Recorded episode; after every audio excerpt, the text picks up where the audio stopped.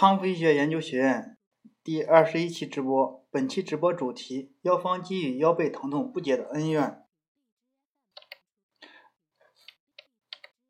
本期授课授课大纲：第一，二十一世纪是一个制造疼痛的年代；第二，我们来重新认识一下筋膜触发点；第三，呃，腰方肌存在肌肉触发点会引起哪些不适？第四。腰方肌损伤会引起哪些姿势异常？第五，患者脊椎骨骼不对称引起了哪些症象？第六，简单的方法测试病人大小腿长长长短臂。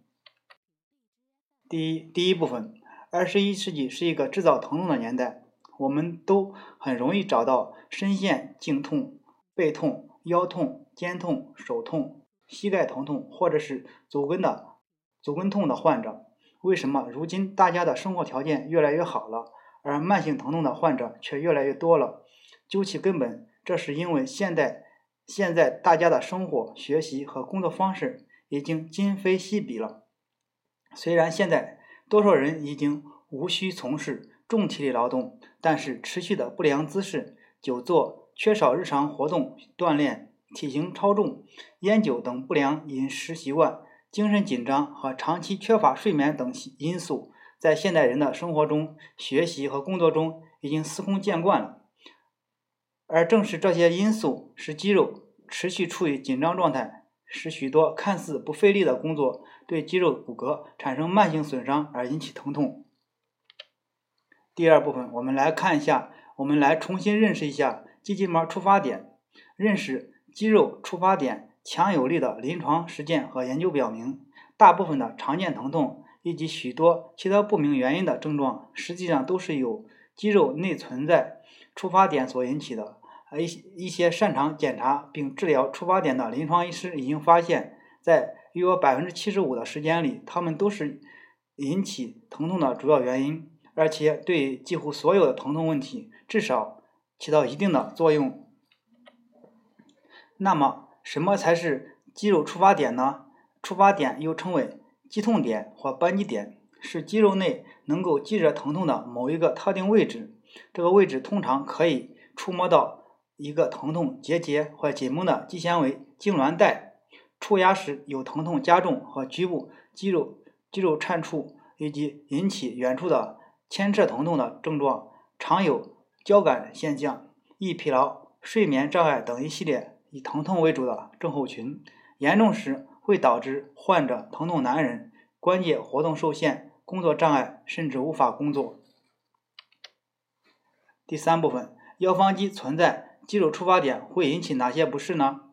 腰方肌触发点导致牵扯疼痛，向后可至骶髂关节以及臀部下方，有时范围也可以向前向前卡卡击到达到腹部、下腹部。腹股沟以及股骨大转子区域严重的股骨大转子疼痛会影响睡眠。腰方肌的解解剖附着于三处，由于由此产生三种不同方向的肌纤维组成。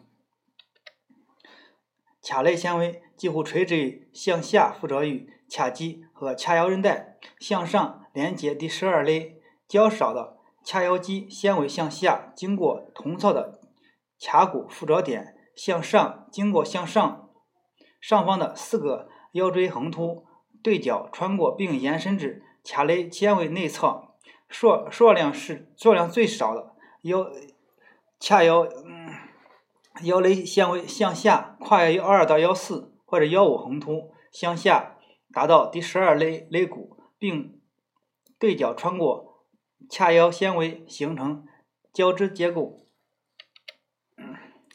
腰方肌的神经来自相邻的胸腰椎神经。单侧的腰方肌肌肉的功能是稳定腰椎，参与髋部运动，也可以作为腰椎的侧屈肌。双侧腰方肌可以伸展腰椎，协同被动呼吸，如咳嗽时，双侧对应的肌肉组成功能单位，按所需的功能进行协同或者抵抗运动作。腰方肌的出发点特征和症状中，主要表现为严重的腰背疼痛，患者几乎不能在床上翻身，无法承受站立或行走时带来的痛苦。减轻上半身重量，减少减少腰椎的负荷，可以缓解疼痛。咳嗽、打喷嚏也是异常疼痛、异常痛苦。这种肌筋膜疼痛常被误诊为腰椎根性疼痛。第四步，我们看一下腰方肌损伤会引起哪些异常姿势呢？腰方肌触发点的激活，往往是因为弯腰的同时往上一侧拉，或者抬东西，或者摔摔倒、车祸造成严重身体创伤有关。引起腰方肌触发点持续存在的机械因素是骨骼不对称，尤其是低位肋骨长短不一、小小骨盆和短上臂。体检时发现，在床上翻身或者采取直立姿势时，会引起。会出现肌紧肌紧张和躯干活动受限，嗯，下肢长度不等，以及其他骨性骨骼的不对称，导致代偿性脊柱侧弯是非常重要的原因。可以是单纯复合性的骨骼不对称，难以做出临床判断。评估骨骼不对称的方法是负重下 S 线检偏检查，短上臂也很容易识别。腰方肌的触发点检查。呃，需要通过一个可以将第十二肋与髂肌分离的姿势，使肌肉容易处于且处于轻度张力下。通常情况下，只有靠近尾骨的髂肋纤维能够被浅触到，其余的只能间接通过伸压痛触及。臀小肌可以作为腰方肌触发点，引起牵扯痛的卫星区。产生相关触发点造成的坐骨神经分布区域的大腿牵扯疼痛，牵扯下间断性的冷喷疗法对腰方肌疗效不佳，除非患者体位能够腰方肌的三组纤维都能得到牵拉，不能仅向单侧侧屈牵拉，需要增加单侧或双侧的旋转动作，侧卧位。使患者彻底的放松，对深部腰方肌的肌肉进行触发点进行注视或牵拉治疗，需要仔细的摆放体位，进行触发点的压痛定位以及合理的处理。代偿性腰椎侧凸的矫正措施包包括小骨盆的坐骨牵拉、倾斜扶扶手或水平扶手上加一个垫靠垫，也可以纠正短上臂。患者需要做出。上半身前倾或者从高处取物的动作，呃，使应避免侧侧斜。平时活动中进行腰方肌牵拉也是很有必要的。腰方肌肌肉是腰背疼痛中常见且被容易忽视的肌肉，其卫生区域、卫星区域臀小肌的触发点，引起尾椎间盘综合征和腰椎手术失败综合征的原因。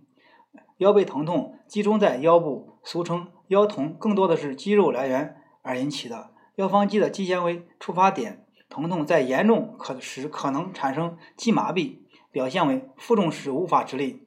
腰痛常常带来巨大的疼痛以及劳动能力丧失。每年估计百分之十到百分之十五的成成年人中因腰痛而丧失部分劳动能力。腰方肌是常见的疼痛来源。牵扯疼痛。急性发作发作的严重腰方肌肌筋膜疼痛综合征会造成极其痛苦痛苦的紧急情况，比如患者早晨起床时尿意急急迫却没有协助，此时感觉让人感觉到绝望，只好用手膝盖爬爬爬去一趟卫生间，因为这种姿势不需要腰方肌的固定腰椎。腰方肌。人们普遍认为解剖复杂，其纤维通常沿着三个方向走行。腰方肌有腰丛的分支，胸十二和腰一到腰三肌神经支配。在直立状态下，腰方肌的功能是通过伸长收缩来控制和制动一侧肌肉。想象对侧侧弯，肌肉完全的双侧麻痹，使患者即使应用支具仍不能步行。在吸气时，被动呼吸时，这块肌肉。可以稳定第十二、第十二胸、第十二肋骨，固定骨盆后，单侧腰方肌的功能主要是脊椎侧横向弯曲，这个指同侧，脊椎固定，单侧收缩，抬高患侧的臀部。腰方肌协助抗阻力，同时侧屈，如此主要在腰部产生脊柱侧弯，双侧收缩可以延展腰椎。第五部分，我们看一下脊椎骨骼不对称引起的一些症象。患者腰椎骨骼不对称，很可能在短下肢一侧也伴有小骨盆、小脸、小上肢。小骨盆可在坐位和仰卧位引起不适。发现，在肢体长度和半骨盆大小之间很有很强的相关性。小骨盆患者管理和坐位检查诊断的关键点，这些内容包括坐位时骨盆。侧倾检查、坐位检查以坐骨坐骨提提升时大小的正确判断。由于骨骼不对称引起代偿性脊柱侧弯，主要主要由腰方肌来维持。如患者坐位时有疼痛症状，就怀疑有呃小骨盆；坐位时承重时坐骨结节之间只有十到十二厘米，两边骨盆大小的任何差异都会。更为放大去放大至躯干，这是由于脊柱长度比坐骨结节之间的距离大的大得多的原因。小骨盆检测方法第六第六部分小骨盆检查方法。小骨盆对脊柱的影响，对脊柱的影响比两腿长相同长度差异对脊柱的侧弯影响更大。由于坐骨结节之间的距离大约是股骨头。距离的一半，坐位时骨盆不对称影响就比就比站立位时相同的幅度的脊椎侧弯带来的影响更大。但是对患者来说，就像需要一只升升降的鞋垫一样，需要升高坐骨，那是不寻常的。骨盆倾斜，小骨盆的一侧脊椎呈代偿性。S 型脊柱侧弯以及肩肩关节轴的相对应的倾斜。第一，在座位下，嗯，小骨盆侧的坐骨结节下方适当的垫高，我们可以通过小骨盆侧坐骨结节下方适当的垫高，可以恢复骨骼肌肉的对称性。作为坐骨的抬高，需要调整为柔软的坐垫形形状。这也是我们纠正小骨盆及脊柱侧弯的一个简单方法，平时可以使用。第二，仰卧位时，仰卧位下小骨盆侧下方适当垫高。呃，另一个方法，由于由于小骨盆的原因，一侧患一一些患者在前后位仰卧位时感到疼痛，这种未被纠正的不对称，可能是腰方肌触发点重要持续性的因素。哪些需要呃？被纠正的患者晚上仰卧位时睡觉时疼痛难以缓解，小小骨盆向床面倾斜，这种不对称会加剧并持续存在的腰方肌触发点。嗯，通过在小骨盆侧下方适当的垫高，可以得到纠纠正。反方向的垫高通常会加剧这种腰部不适感。第七，短上臂检测方法，短上臂检测是。肌筋膜疼痛持续存在的因素在腰方肌上存在。短上臂患者在患者坐椅子时时比较容易观察到，他们在坐椅子时肘部无法无法触碰到扶手；当站立时，他们肘部无法像正常人的上臂；当坐座位时，患者那要么将肘部放在扶手上向一边倾斜，这会使颈部腰部肌肉非常紧张；要么向前。弯腰休息时，两两肘支撑在支撑在椅子扶手，又会使颈颈椎后路和椎旁肌受到牵拉而出现不适。